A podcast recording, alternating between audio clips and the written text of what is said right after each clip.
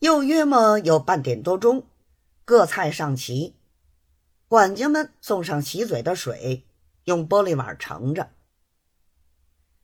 营务处洪大人一向是大营出身，不知道吃大菜的规矩，当做荷兰水之类，端起碗来喝了一口，嘴里还说：“刚才吃的荷兰水，一种是甜的，一种是咸的。”这一种想是淡的，然而不及那两样好。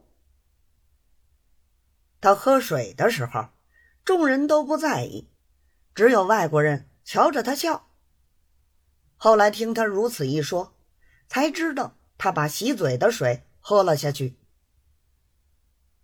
翻译林老爷拉了他一把袖子，悄悄地同他说：“这是洗嘴的水。”不好吃的，他还不服，嘴里说：“不是喝的水，为什么要用这好碗盛呢？”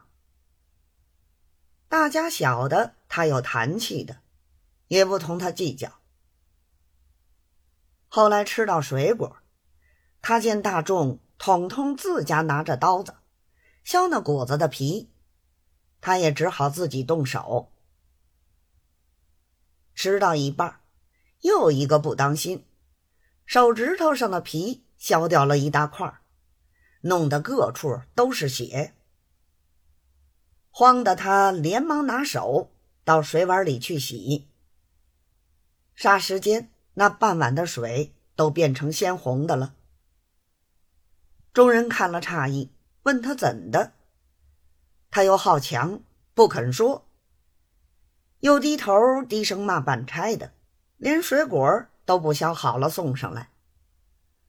管家们不敢回嘴，三荷包看着很难为情。少廷吃过咖啡，客人落续辞去，主人送客，大家散席。仍旧是丁师爷过来监督着收家伙。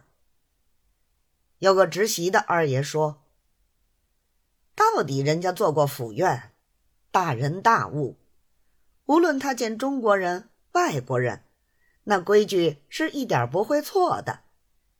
有这样的才情，所以才能够做到府院。像这洪大人，不是喝了洗脚水，就是割了手指头，什么材料做什么官儿。”那是一丝一毫不会退办的。想我们老爷演习了一早上，还把身上油了一大块儿。倘若不演习，还不知要弄到哪个份儿上嘞。这二爷正说的高兴，不提防旁边那个府院跟来的一个小三子，是伺候府院纸铁门上的。听了这话，便说道。你说府台大人他不演习，他演习的时候，这怕你瞧不见罢了。那二爷道：“伙计，你瞧见？你说。”三小子道：“他老人家演习，我哪里会看得见？我也不过是听我们包大爷讲的。我们包大爷说，大人昨天晚上叫了林老爷上去。”问了好半天的话，林老爷比给大人看，大人又亲自操演了半夜。我们包大爷也在旁边帮着学上菜，整整闹到四更多天才下来打了个盹儿。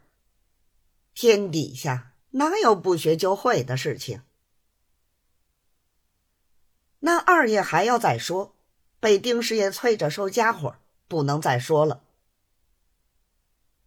后来那些外国官员、商人又请府院一干人到他那里去宴会，一连吃了两三天，方才吃完。